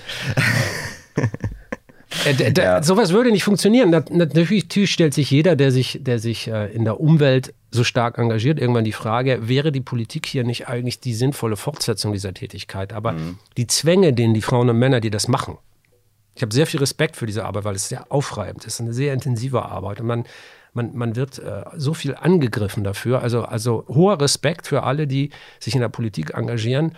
Aber für mich wäre das so, ähm, ich darf dann nicht mehr denken und sagen, was ich will, weil ich dann sofort Ärger mit der eigenen Partei hätte oder mit wem auch immer. Und deshalb kommt es für mich nicht in Frage. Ja, dann bist du halt in dem Korsett gefangen. Ja. Yes. Dann lieber in der Rolle des, äh, des Ich mache mich schlau und zeig euch, ähm, wo ihr hingucken müsst. Ich gebe auch zu, das ist auch die leichtere Rolle, denn mhm. ich muss die Entscheidung nicht treffen. Also ich mhm. möchte da das in keinster Weise abwerten, sondern im Gegenteil äh, eher aufwerten. Also Politik ist wichtiger, als sie es vielleicht in den letzten Jahrzehnten war, weil sie größere und vielleicht mhm. auch unpopulärere Entscheidungen treffen mhm. muss. Und äh, Respekt und Hochachtung für alle, die das machen. Aber im Moment machen es zu wenige. Also äh, die, die dir jetzt immer noch diese Kompromisslösungen machen und 30 Jahre Ausstiegsszenarien, Kohlekompromiss und so, nein, so geht's nicht. Was machst du von den Sachen, die du jetzt gerade aktuell machst, am liebsten? Du ja, also es kommt ja immer viel auch dieses Tierthema durch, ähm, diese Arten, das Artenthema. Ist das das, was dich auch, also der, der Blick auf die Erde und, dieser, und, und das Thema Artenvielfalt, ist das das, was dich am meisten auch persönlich interessiert? Emotional interessieren mich Tiere am meisten. Also ähm, wer in der Wildnis sein darf, wie ich so oft, und und wilden Tieren da begegnet, äh, das sind für mich Glücksmomente. Mhm. Also das ist, das ist so die ganz persönliche, emotionale Ebene. Intellektuell mh, hm, ist es für mich am interessantesten, über diese großen globalen Zusammenhänge nachzudenken, weil das wirklich, weil diese Systemwissenschaften, die Erdsystemwissenschaften, das, das ist ein Bereich, der, der mich wirklich sehr interessiert, weil wir zum ersten Mal tatsächlich so viel Fakten haben, so viel Daten haben und auch zum ersten Mal die Möglichkeit haben, die entsprechend zu verarbeiten, dass wir anfangen, eine Ahnung davon zu haben, wie komplex das System Erde ist und wie alles mit allem zusammenhängt. Tatsächlich kann man nirgendwo auf der Welt etwas tun, ohne dass das irgendwo auf diesem Planeten Folgen hätte. Also wenn, äh, wenn du nachher wieder über dein Handy wischt, was sich nur anfühlt, wie ich wische über mein Handy, dann hat das irgendwo auf der Welt physikalische Folgen, weil Co wahrscheinlich in deinem Handy Kobalt aus dem Kongo steckt. Ich war mal in diesen Minen und habe gesehen, wie die Leute da arbeiten. Möglicherweise, ich war auf Island und habe die riesigen Serverparks gesehen, die da stehen, kilometerlange Hallen, in denen die Server stehen, ähm, ist der Wischbefehl, ähm, da hat damit was zu tun. Möglicherweise hat dein Wischen über den Monitor deines Mobiltelefons auch damit zu tun, dass irgendwo in Baikonur in Russland eine Rakete startet und einen neuen Datensatelliten in den Weltraum schießt. Also alles, was du tust, egal was, egal wo, hat auch physikalische Folgen. Irgendwo hm. schwitzt dafür jemand in der Kobaltmine oder schießt eine Rakete in den Himmel. Und diesen Zusammenhang haben wir manchmal verloren und das fasziniert mich intellektuell sehr, diese Zusammenhänge dann doch zu versuchen, zumindest wieder zu entdecken. Das finde ich, das finde ich tatsächlich auch total spannend. Also auch gerade so Zusammenhänge wie wenn, es dann zum Beispiel um Strom geht und dass jetzt dann irgendwie die Hälfte des Stroms schon über regenerative Energien kommt und dann gibt es aber dann auch ganz viel, gibt es ja noch Kohle und das wird dann irgendwie in ein Stromnetz gespeist und dann finde ich, wird es für mich schon wieder so, so schwammig, so okay, dann kommt das irgendwie alles in so ein Stromnetz Und dann, äh, aber wie, woher weiß man denn dann, wenn ich jetzt meinen grünen Strom bestellt habe, wie, wie weiß ich denn, dass es dann wirklich grüner Strom ist, wenn das alles in ein Netz ist und so? Und wie kann das mal leer sein? Also, diese, so, kann das mal Weißt du, das ist ja nicht wie ein Glas Wasser, was dann ja, gut, irgendwie nach halb voll nicht mehr funktioniert ja, oder so. Also du kriegst natürlich nicht den, äh, den grünen Strom. Also so, du, du kannst ja den nicht in Flaschen abfüllen und sagen, das ist ökologisch produziert und das nicht. Aber du sorgst mit dem grünen Strom nur dafür, dass ein bestimmter Anteil des Gesamtstroms im Netz dann ökologisch produziert wird. Aber das mhm. heißt nicht, dass der aus deiner Steckdose jetzt, äh, dass ja. genau das Atom, äh, genau. dass du bei dir aus der Steckdose die Glühbirne hell macht, dass das jetzt irgendwie von einem Windrad oder, oder kommt und nicht aus einem äh, Kohlekraftwerk, das weiß man natürlich nicht. Aber das ist auch Wumpe. Da geht es ja darum, ähm, was ganz am Ende steht. Ne? Also, ja, ja, ja aber ja. die Sachen sind kompliziert. Ja. Wie, wie beeinflusst, also du bist ja mit, mit Terra X halt auch so, bist ja, bist ja sehr ähm, auf der Erde unterwegs, sag ich mal beschäftigst du dich oder interessierst du dich in dem Zusammenhang dann auch für diese, ich sag mal, das, das, das, das Weltraumliche, also auch das so auf Sonnensystem bezogene Sachen? Einer meiner besten Kumpel ist Harald Lesch, der auch hm. beim äh, ZDF ist und der ist Astrophysiker. Wenn öffentlich darüber geredet wird, dann überlasse ich das Harald, weil der davon Ahnung hat und ich nicht. Aber wenn wir abends zusammen Bier trinken gehen, der Harald und ich, dann reden wir viel über das Zeug und das interessiert mich schon sehr. Aber das ist dann eher bei mir die Rolle des Zuhörenden, denn mhm. Astrophysik ist nicht mein Ding. Dafür muss Harald dann immer zuhören, wenn ich über Biodiversität und Artenschutz rede. Das heißt, ihr fasziniert euch gegenseitig mit euren Themen und, ja, genau. und aber lasst jedem dann sozusagen. Genau. Und trinken Bier dabei, ja. Und trinken Bier dabei, ja. Das ist, das ist eine sehr gute Kombination. Ja, du hast ja auch schon, das fand ich auch ganz interessant, wir haben ja gerade kurz vorher schon das einmal angerissen, du hast ja auch für das, was du getan hast, halt auch schon einige spannende äh, Auszeichnungen bekommen. Du hast selbst gesagt, du hast den Überblick schon verloren. Oder war das bezogen auf dieses Jahr? Ja, ja, für äh, dieses Jahr. Also insgesamt auch ein bisschen. Das ist, ja. es, es gibt ja auch Preise, die werden dann für Filme auf irgendwelchen Festivals im Ausland äh, verliehen. Das weiß dann meine Redaktion. Ich kriege das manchmal gar nicht so richtig mit. okay. ja. ja. Ich fand, also die, die, ich habe jetzt hier mal, ähm, das sind 1, 2, 3, 4, 5, die, die man mal einmal erwähnen kann, weil ich, weil ich sie schon ganz interessant finde, so auch von der Ausrichtung. Einmal den Walter Scheel-Preis 2013 äh, Auszeichnung. Das ist eine Auszeichnung für Personen, die sich mit ihrem Engagement um die gesellschaftliche Verankerung der Entwicklungszusammenarbeit besonders verdient gemacht haben. Fand ich schon mal, ähm, fand, fand ich, finde ich schon, wow, okay, ist ja schon mal eine nette Auszeichnung, so wenn man, wenn man, wenn man das nochmal einmal so auf Papier bekommt. So. Auch äh, den äh, Görlitzer Medi, Median, Medidan, Median ja. ähm, Naturfilmpreis. Einziger Naturfilmpreis in Deutschland, der das Lebenswerk von Naturfilmern ehrt. Ja, ähm, also manchmal, ich habe ja immer, früher habe ich immer äh, gesagt, also einen Preis fürs Lebenswerk kriegt man, äh, wenn die Leute wollen, dass man aufhört. Aber ab 60, aber du bist äh, erst 50. Ja, aber ich habe den Preis doch schon vor ein paar Jahren gekommen. Also was wollen die? Also, dass ich mit Mitte 40 aufhöre? Nein.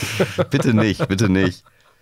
Ähm, und dann kommen wir auch Richtung äh, hier Hans äh, Karl von Karlowitz, Nachhaltigkeitspreis für sein Engagement zur Erhaltung der Biodiversität. Da sind wir wieder bei Artenschutz auch. Ja, die, ähm, die wenigsten kennen Hans Karl, äh, Hans äh, von Karlowitz. Das ja. Lustige ist, ähm, der hat den Begriff Nachhaltigkeit erfunden und wir haben vorhin ein bisschen über Kohle geredet mhm. und wie Wirtschaft eine Rolle spielt. Dieser Mann war ein Adliger und hat für ähm, im, im 18. Jahrhundert für die Adligen die Forstwirtschaft im Griff gehabt. Und ähm, die hatten damals das Problem, die hatten zu viele Nachfahren und man stellte fest, aha, es gibt nicht mehr genug Wald, wir können gar nicht so viel abholzen. Also wir haben zu viele Kinder, man kann das gar nicht mehr so aufteilen. Fuck, wir verlieren unseren Wald. Im 18. Jahrhundert. Und dann kam dieser Mann um die Ecke und hat gesagt, ja, äh, ich habe mir da sowas ausgedacht, wir nennen das jetzt mal Nachhaltigkeit. Und das bedeutet, wenn man einen Baum umhaut, muss man auch irgendwo einen neuen pflanzen. Damit dann auch die Enkel und Urenkel auch noch einen Wald haben. Also ein Projekt für den Adel und zwar ein ökonomisches Projekt. Umweltschutz kommt aus der Ökonomie. Das haben wir unterwegs irgendwann vergessen und ein paar besonders Gierige, also die Gierigen, die schnelles Geld verdienen mhm. wollen und nicht wie ein Förster über Generationen denkt. Die Gierigen an der Börse und die Gierigen, die komische andere Geschäfte machen, die wollen Kohle sofort und nicht an die nächste Generation denken. Und die haben Ökologie und Ökonomie mal entkoppelt. Ähm, das mhm. haben wir denen zu lange durchgehen lassen. Das müssen wir sofort wieder korrigieren. Ökologie ist von der Ökonomie erfunden worden und genau da gehört es auch hin. Ja, spannend. Und dass er dieser Typ, also deshalb fand ich diesen Preis auch ganz mhm. cool, ja. Ja, das glaube ich. Dann hast du dieses Jahr, äh, ich habe hier zwei stehen, du hast gerade schon gesagt, es gab auch noch welche, noch welche, die dazu kamen.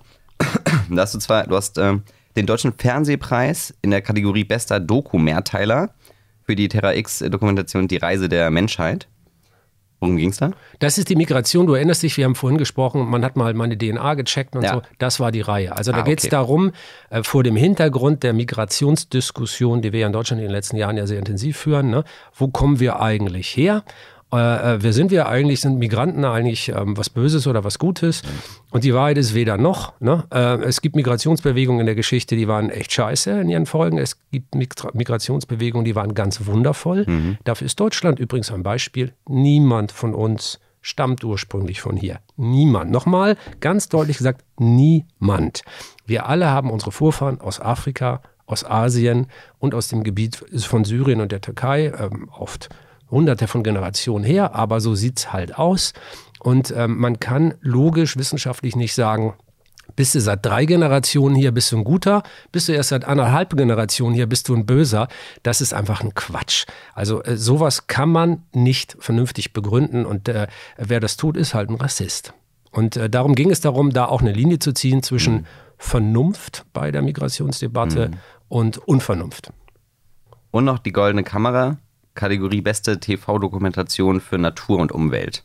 Ja, da habe ich auch Greta getroffen. Das war eine Veranstaltung, da hat Umwelt eine große Rolle gespielt. Ach, das ist Faszination Erde, sehe ich gerade, ne? Terra Ja, X. genau. Aber das Okay. war auch dann mehr so für das äh, Kövre insgesamt. Also, also das, was wir da immer so machen, weil ja in jeder einzelnen Doku, die wir da ausstrahlen, eigentlich die Umweltthemen eine ganz große Rolle spielen. Du machst ja auch, ähm, das finde ich auch nochmal kurz äh, interessant zu erwähnen, du machst ja auch die Moderation für Unser blauer Planet. Das hast du, glaube ich, auch, das gab's, diese Vortragsreihe gab es schon mal, ne? Hm, Habe ich schon ein paar Mal gemacht, ja. Jetzt ist, glaube ich, die zweite. Also die zweite, also das heißt ja, ne? Unser blauer Planet 2. Ja, genau, das Zweite. war. Und jetzt kommt äh, ähm, äh, One World, äh, nee, Quatsch, One Planet Seven Worlds wird die neu sein. Kriegt wahrscheinlich auch noch einen deutschen Titel, mal gucken. Also es sind die großen, großen, ikonischen BBC-Naturfilmproduktionen. Und dann gehen wir zusammen mit einem 80, 90, 100-köpfigen Philharmonieorchester auf Tour in die großen Hallen und äh, ähm, das ist auch mal ausverkauft. Das ist wirklich ganz toll. Das ist ein sehr, sehr cooles Gefühl hier in Hamburg zum Beispiel in der großen Arena auf die Bühne zu gehen. Da sitzen dann 15.000 Leute. Ähm, äh, die Filme haben keinen Text. Ich erkläre nur vorher und nachher so ein bisschen, worum es geht, aber nur ganz kurz. Und dann guckt man sich einfach die wunderbaren Naturbilder an und hört dazu philharmonische Musik. Und das ist echt emotional. Also alle, die da sind, sind total begeistert und mich äh, fixt das auch immer wieder an. Das ist wirklich, äh, wirklich ein tolles Erlebnis, das mal zu machen. Also jetzt, ich will das nicht bewerben, ihr müsst nicht kommen alle, aber, aber das macht einfach Spaß, da ähm, mal ohne, dass immer ein Sprechertext aus dem Hintergrund die Filme zuquatscht, sich einfach mal diese Bilder anzugucken. Also die Essenz dieser Bilder in kurzen, wunderschönen Filmen und dazu solche Musik zu hören, das ist echt intensiv. Das klingt auch, das klingt original nach solchen Gänsehautmomenten. Ja. Gerade so mit dieser, mit, mit der Melodie, mit so einem Orchester, dann auch noch so ganz äh, dramatisch wahrscheinlich, so wenn, wenn dann irgendwie, keine Ahnung, gerade irgendwie Ja. das eine Tier das andere äh, jagt oder so, ne? Und dann auch noch das Gruppenerlebnis dabei. Da sitzen dann, da sitzen dann 15.000 Leute in einem Raum und äh, es gibt da verrückte Sachen. Also wir hatten vor, vor zwei Jahren so eine Jagdszene, ähm, wie eine hässliche Echse von ganz vielen Schlangen gejagt wurde. Und da sitzen, da sitzen dann Kinder, Jugendliche, Eltern, Senioren, ne? also Menschen aus allen sozialen Gruppen und feuern eine Echse dabei an, wie sie wegläuft vor einer Schlange und, und applaudieren und heulen am Ende, wenn sie dann doch erwischt wird, so wie bei einem äh, richtigen Film mit Menschen. Und das zu sehen, finde ich, gehört zu den großen positiven Nachrichten, die man immer wieder vermitteln sollte. Menschen fühlen Natur. Und jeder von uns kann das fühlen. Also äh, David Attenborough, mein, mein großer Kollege äh, von der BBC, hat mal gesagt, wer ein Vogel, also auf die Frage, wie man Menschen äh, Naturliebe und Naturnähe erklären kann, der hat einfach gesagt, äh, wenn jemand in seinem Garten einen Vogel beobachtet und fühlt etwas, dann muss ich das nicht erklären. Wenn jemand einen Vogel beobachtet und nichts fühlt, dann kann ich es nicht erklären. Also die, die etwas fühlen, wenn sie aus dem Fenster gucken und einen Baum, einen Vogel, ein Eichhörnchen oder was auch immer sehen, die sollten zusammenhalten und äh, die Welt vor denen bewahren, die nichts fühlen. Wenn ich merke, oder auch wenn die, wenn die Sonne so auf die Haut äh, oder ins Gesicht Ja. strahlt. Das ist halt auch so, so ein, so ein finde ich, ist so ein Moment, da merkt man so richtig, okay, man ist auch nur ein Tier und äh, reagiert auch einfach auf Natur und Einfluss und eben Sonne und Wärme und Helligkeit. Ja, und, und äh, das Solarium kann das auch, aber es ist nicht so schön. Ja, das, stimmt, das stimmt, ja. Ich, was ich auch krass finde, ist dann, wenn, wie, wie du dich dann halt auch gerade so bei diesen Terra X-Reihen dann auch äh, reinhängst. Äh, da hatte ich jetzt gelesen, du bist ja bei der einen Folge im Februar irgendwie bist du in Südafrika mit einem Hund im Arm Fallschirm gesprungen, um das kannst du vielleicht erzählen, was, um äh, was hautnah erzählen zu können? Das war eine, äh, das habe ich gemacht mit einer Spezialeinheit, die Jagd auf Wilderer macht. Ähm, das ist gar keine lustige Geschichte. Also man muss, man muss zum einen wissen, dass viele Arten auf der Welt nur durch Wilderei an den Rand der Ausrottung getrieben werden. Das gilt nicht nur für Nashörner und Elefanten, sondern auch für so Tiere wie Pangoline, das sind so Schuppentiere. Mhm. Ganz oft, also es, ähm, ähm, dahinter steht wieder die pure Gier, Menschen, die ganz schnell Geld verdienen wollen. Mhm. Aberglauben in der chinesischen Medizin und ähm, mhm. anderer Unsinn führt dazu, dass für, für solche Produkte dann Mondpreise bezahlt werden. Und die Wilderei ist organisiert von internationalen Banden. Das ist, glaube ich, hinter Drogen- und Waffenhandel inzwischen der drittgrößte illegale Markt auf diesem Planeten. Da werden 10, 20 Milliarden Euro pro Jahr umgesetzt. Und ähm, die Leute bringen regelmäßig alle um, die sich ihnen in den Weg stellen. Also auf der Welt wird an jedem zweiten Tag irgendwo ein Umweltschützer ermordet. Jeden zweiten Tag. Ähm, da draußen herrscht Krieg. Das ist keine Übertreibung. Und ganz oft gehören zu den Opfern die Wildhüter, die Ranger, die versuchen, die Wilderei zu stoppen. Also ähm, inzwischen kommen die manchmal mit Hubschraubern in irgendwelche Nationalparks, haben Maschinenpistolen und mähen alles nieder, was sich ihnen in den Weg stellt. Weil zum Beispiel ein Kilogramm Nashorn, mhm. also äh, das Horn eines das Nashorns, Horn, mhm. ne? ein Kilogramm von diesem Horn ist teurer, teurer, deutlich teurer als ein Kilogramm Gold. Und weil es halt verboten ist und weil es. So. Und wenn man, wenn man das weiß, kann man auch verstehen, warum da solche kriminellen Großmechanismen dahinter entstehen und dass diese Leute auch vor Mord und Totschlag eben nicht ähm, ähm, zurückschrecken. Und dafür haben wir diese Sache gemacht. Ich war halt mit einer Spezialeinheit unterwegs, mhm. die mit Hunden diese Wilderer aufspürt und die dann bekämpft. Ähm, also eine, eine sehr interessante, abenteuerliche, tolle Sache für mich, das zu erleben, mit denen mal so, so eine Übung durchzuziehen. Der Hintergrund ist aber bitter. Der Hintergrund ist bitter, ja. Krass. Also völlig krass, also mit dem Hund. Also man springt quasi in Gebiete ab, in die man genau. so schneller kommt, als wenn man. Ja, oder geht es um die Überraschung? Das kann man, kann man sich in Deutschland mal kaum vorstellen. Also Wildnis heißt ja, dass es dort auch keine Wege gibt. Also eine Wildnis ist etwas, wo man auch mit einem Geländewagen nicht hinfahren kann. Guter äh, Punkt nochmal an na, der Stelle. Ganz ja. wichtiger Punkt. Das ist Wildnis. Mhm. Und das bedeutet, äh, äh, da leben aber die wilden Tiere und da sind die Wilderer, die sind zu Fuß unterwegs. Und äh, man kann das nur mit Luftüberwachung rausfinden, wo überhaupt sowas passiert. Und wie bringt man dann da die Gesetzeshüter hin? Das mhm. kann man nur aus der Luft machen. Da gibt es aber keine Landepiste. Mhm. Also Fallschirm. Und wenn die dann weglaufen, muss man die finden. Hunde. Also hat man Hunde trainiert, dass sie mit ihren äh, äh, Guides ähm, mhm. dann mit dem Fallschirm abspringen können. Bei einigen Viechern habe ich bei einigen Tieren, Hunden habe ich wirklich das Gefühl, das macht denen total Bock. Sind die auch gesichert ja, oder hältst ja, ja, ja. fest? Ja, nee, die sind richtig angeschnallt, die sind richtig angeschnallt, okay. jeweils an dem Ranger. Ne? Ja. Und das ist auch eine ganz, das sind Hundeführer, richtige Hundeführer. Mhm. Das sieht man ja auch bei uns bei der, bei der Polizei. Also Hundeführer sind mit dem jeweiligen Tier auch echt connected. Mhm immer eine, eine, eine ganz, nah an, ganz, ganz, so. ganz mhm. äh, enge emotionale Bindung auch. Und die springen dann zusammen runter. Das ist hm. sehr interessant, ja. Ist das schon eine der, der sehr besonderen Sachen, die man dann mal so erlebt hat? Was sind, was sind so deine Nein, wir haben auf, der, auf derselben Reise äh, haben wir mit, äh, mit Helikoptern Nashörner, also mit Betäubungsgewehren Nashörner mhm. ähm, ähm, geschossen, an, mit Betäubungsfallen und sind dann gelandet irgendwo in der Wildnis, um dann mit Kettensägen äh, den Nashörnern die Hörner abzusägen. Warum? Ich habe gerade erzählt, wie wertvoll das Zeug ist, um die Tiere dadurch für Wilderer uninteressant zu machen. So verzweifelt ist dieser Kampf inzwischen schon. Die Ranger schaffen es nicht mehr, die Wilderer draußen zu halten. Mhm. Und so versuchen sie mit verschiedenen Methoden inzwischen die Nashörner unattraktiv zu machen. Es gibt Farben, die in das Horn injiziert werden. Ähm, äh, einige versuchen es sogar mit GPS-Sendern, die in die Hörner eingebaut werden. Äh, oder die machen es halt so mit Kettensägen. Äh, das sind wirklich krasse Sachen. Und so für Erlebnisse ist es manchmal so, manchmal geht ja auch was schief auf unseren Drehreisen. Also ständig geht was schief auf unseren Drehreisen. Ich, ich weiß noch, wir waren vor ein oder zwei Jahren in Sri Lanka mit einem Krokodilforscher. Und da gibt es die Besonderheit an einem Fluss, der trocknet in der Trockenzeit fast aus. Und die Krokodile graben sich dann während der Trockenzeit so ganz lange Gänge in das steile, sandige Flussufer und verkriechen sich da drin, weil es da drin kühler ist und sie dann mhm. die wasserlose oder wasserarme Zeit besser überstehen können. Und äh, der Forscher sagte, da kannst du reingehen und dir die Höhle mal angucken. Und ich kriege da rein und äh, äh, da saß noch eins drin. Und, und man kann sich in so einem Gang nicht bewegen. Und plötzlich äh, Auge in Auge mit einem Krokodil, das das nicht so witzig fand, dass ich da äh, in seine Sommerhöhle gekrochen bin. Das sind so Momente, wo ich denke, mein Gott, was mache ich hier eigentlich? Aber die man so natürlich Steve dann nachher. Irwin-Momente schon fast. Ja, die Steve Irwin-Momente im Leben.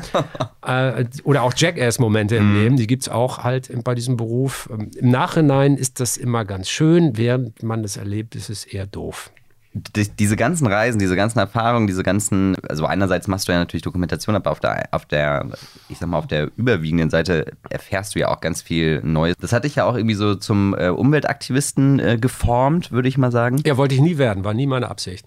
Ja, aber es ist ja ganz natürlich passiert bei dir, ne? So, weil es einfach ähm, aus, bedingt aus durch Interesse, durch, durch Dinge, die, mit denen du dich gerne beschäftigst und die du gerne verstehen möchtest. Das ist ja auch so eine Art Wissbegierde, die da ja auch mal ein bisschen hintersteht. Was würdest du denn sagen, sind denn dann so Sachen, also klar, sinnlose Reisen sollte man mal alle in Frage stellen und äh, überlegen, ob das dann, ob das so alles so ist, aber ich, ich, ich sehe ganz oft Leute, die, die wissen einfach nicht, wo sie anfangen sollen oder wie sie anfangen sollen. Und dann, dann es hängt da halt auch irgendwie alles miteinander zu tun hat hört, ist, sind sie ganz schnell immer so, ja, mir, das klingt immer so, als ob man mir alles verbieten will. Was würdest du sagen, wenn, wenn jemand sagt, so, ja, ich, äh, ich will mir nicht alles verbieten lassen, ich will einfach ein schönes Leben haben. In diese also, Richtung. Da, da würde ich dann erstmal sagen, also jemandem, dem alle anderen Menschen egal sind, der ist erstmal ein Mensch, den ich verachte. Mhm. Also das würde ich mal als erstes irgendwie zum Ausdruck bringen, je nachdem wo und in welchem Umfang, in mehr oder weniger direkter Art und Weise würde mhm. ich tatsächlich für so eine Lebenshaltung äh, kann ich tatsächlich nichts anderes als verachten. Weil man nicht mehr egoistisch denken also, darf. Also, also wenn man,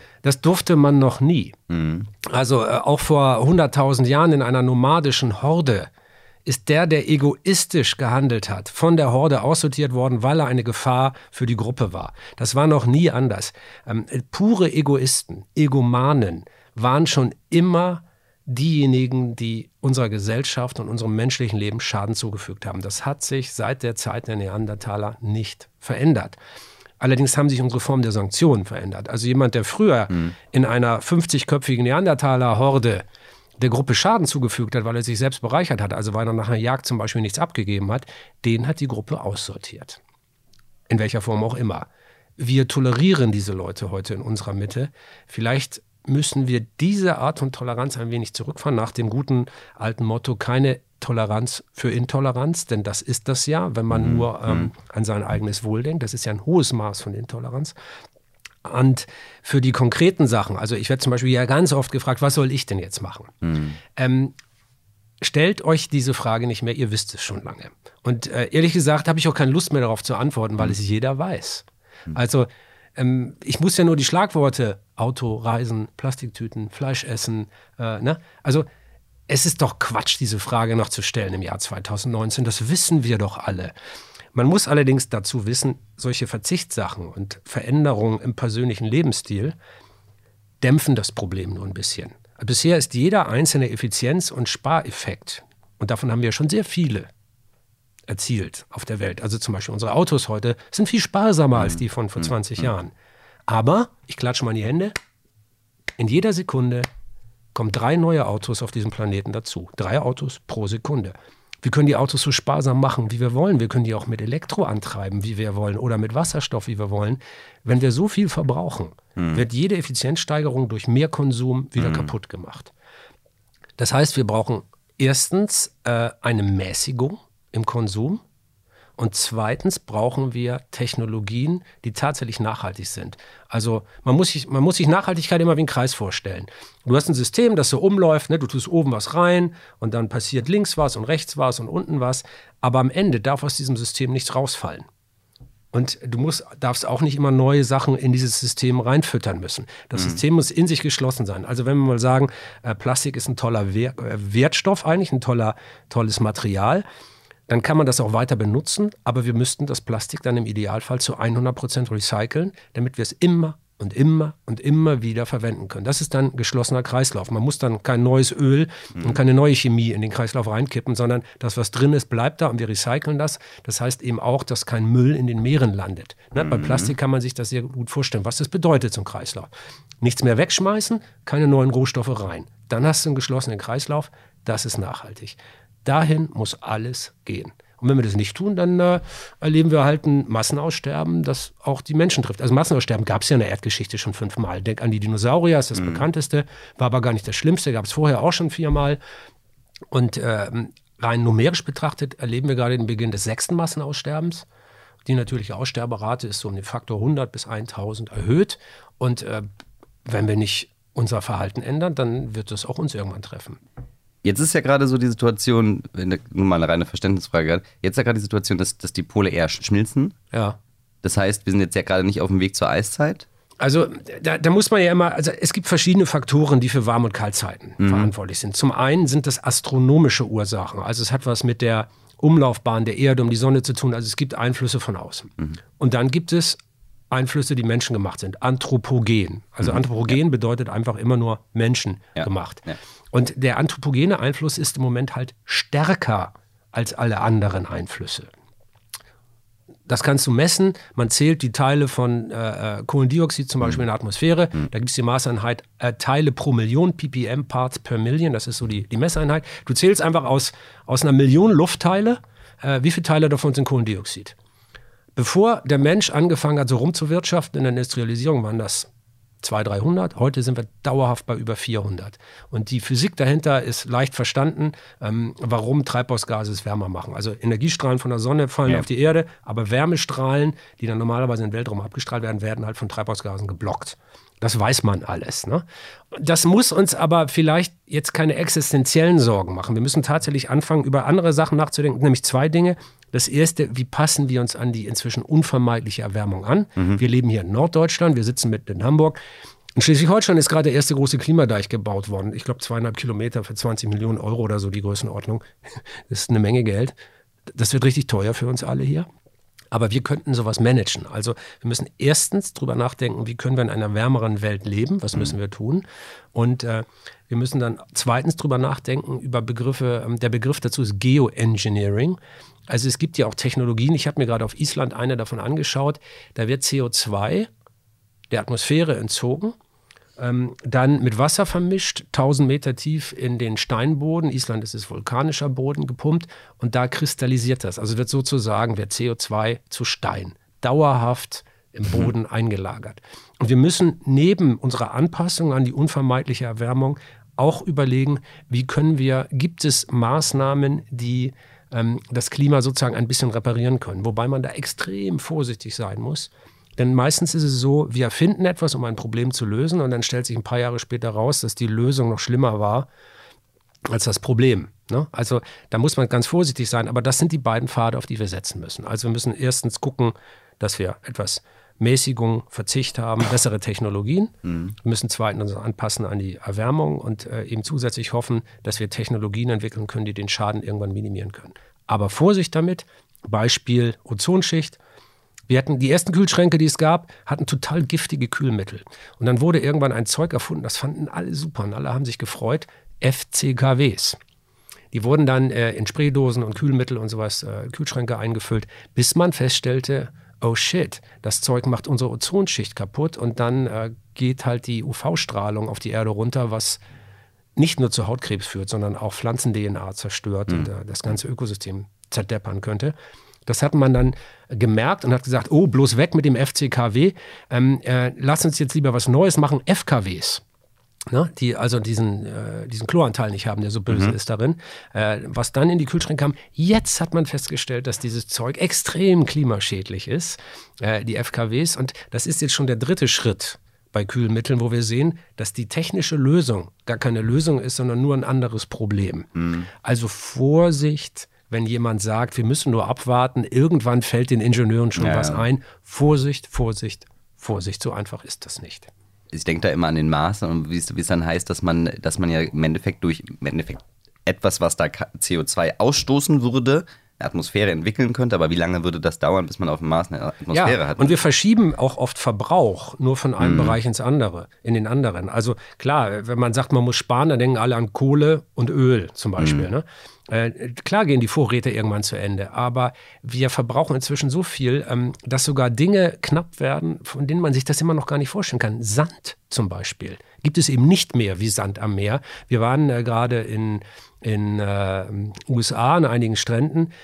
Da wird Sand knapp. Und zwar weltweit, weil wir mhm. ungefähr 50 Milliarden Tonnen, glaube ich, ähm, mit Vorbehalt die Zahl, also sage ich mhm. jetzt nur so aus dem Kopf, für die Bauindustrie vor allen Dingen verbrauchen. Wir verbrauchen mehr Sand, als die Weltmeere, die den Sand produzieren, uns bereitstellen können. Das heißt, dass Inseln verschwinden, dass Strände verschwinden, Meeresströmungen sich verändern, dadurch Lebensräume verändert werden. Sand ist knapp. Jetzt nicht an die Wüsten denken, das ist ein anderer Sand, der ist durch Wind rundgeschmirgelt, äh, den kann man für die Bauindustrie fast gar nicht verwenden. Mhm. Aber tatsächlich, es gibt zu wenig Sand, es gibt zu wenig Wasser, es gibt zu wenig Luft. Also ähm, wir können nicht einfach immer neue Technologien entwickeln, weil die ja auch nicht aus Liebe bestehen, sondern auch aus Dingen. Auch ein Windrad ist aus speziellen Kunststoffen gebaut. Auch eine Solarzelle ähm, hat unheimlich viele Rohstoffe drin, seltene Erden zum Beispiel, die ja mhm. sehr knapp sind auf der Welt. Also wir können nicht einfach immer den Verbrauch von einem Rohstoff zum nächsten verschieben und glauben, dann sei das Problem gelöst. So funktioniert das nicht, sondern wir müssen tatsächlich jetzt mal anfangen, grundsätzlich darüber nachzudenken. Ist sehr komplex, ich weiß das, mhm. ist keine befriedigende Antwort, aber ähm, auch da, da gilt halt die alte Regel, wenn jemand eine einfache Antwort auf eine komplizierte Frage gibt, dann lügt er. Und ähm, denn solche Antworten gibt es nicht. Es gibt keine klare, einfache Antwort darauf, wie wir das Ökoproblem auf dem Planeten Erde lösen, sondern es wird eine immer währende Anstrengung mit immer neuen technischen Herausforderungen und immer neuen Herausforderungen an unser Verhalten sein. Das ist die unbefriedigende, aber wahre Antwort. Habe ich es geschafft, dir deine Laune zu verderben? Nee, hast, hast du nicht. Aber ich finde ich es gut, dass wir so ganz wild und quer, aber dann trotzdem verständlich und, und halt auch umgreifend so ganz viele verschiedene Töpfe aufgemacht haben, die dann, die dann doch irgendwie alle ja miteinander zu tun ja, haben, genau. wie, wie man halt ja auch, wie, wie ich auch gelernt habe, weil es halt einfach alles ein Kreislauf ist und weil wir halt beschränkte Ressourcen haben. Es gibt halt nur diese eine Erde und so weiter und was dann halt alles mit zusammenhängt, finde ich super spannend. Deswegen schon mal vielen Dank, dass du heute äh, Teil hier dieses äh, Podcasts äh, warst. Haben wir, haben wir irgendwas vergessen? Dirk, haben wir irgendwas äh, vergessen? ja, ja, wir haben äh, über das Allermeiste nicht sprechen können, aber das, äh, das liegt in der Natur der Sache. Okay, alles klar. Dann übergebe ich jetzt äh, zuletzt an dich. Äh, du hast das letzte Wort. Ja, nachdem wir so viel Schlechtes äh, und Pessimistisches jetzt besprochen haben, ähm, möchte ich das unbedingt, das ist, das ist mir wirklich wichtig, sagen, natürlich wird die Menschheit nicht untergehen. Natürlich werden wir nicht aussterben, weil wir eine intelligente Art sind. Ähm, wir sind so intelligent, dass wir uns an eigentlich jedes Problem anpassen können. Die Frage ist nicht, ob wir all diese Probleme lösen. Ich bin 100%ig davon überzeugt, dass wir das tun. Aber, und da ist natürlich tatsächlich unser Handlungsspielraum, wir können warten, bis 100 Millionen Flüchtlinge vor unserer Tür stehen, bis die Nordsee Hamburg überschwemmt, bis ähm, die Sonnenstrahlen unsere Haut verbrennen und erst dann handeln, dann ist das Handeln sehr anstrengend, sehr teuer, sehr unangenehm. Auch dann werden wir das Problem lösen, weil wir halt Homo sapiens sind. Aber ich fände es cleverer, wenn wir das Problem jetzt schon lösen und einfach so angenehm weiterleben können wie bisher. Das würde mir viel besser gefallen.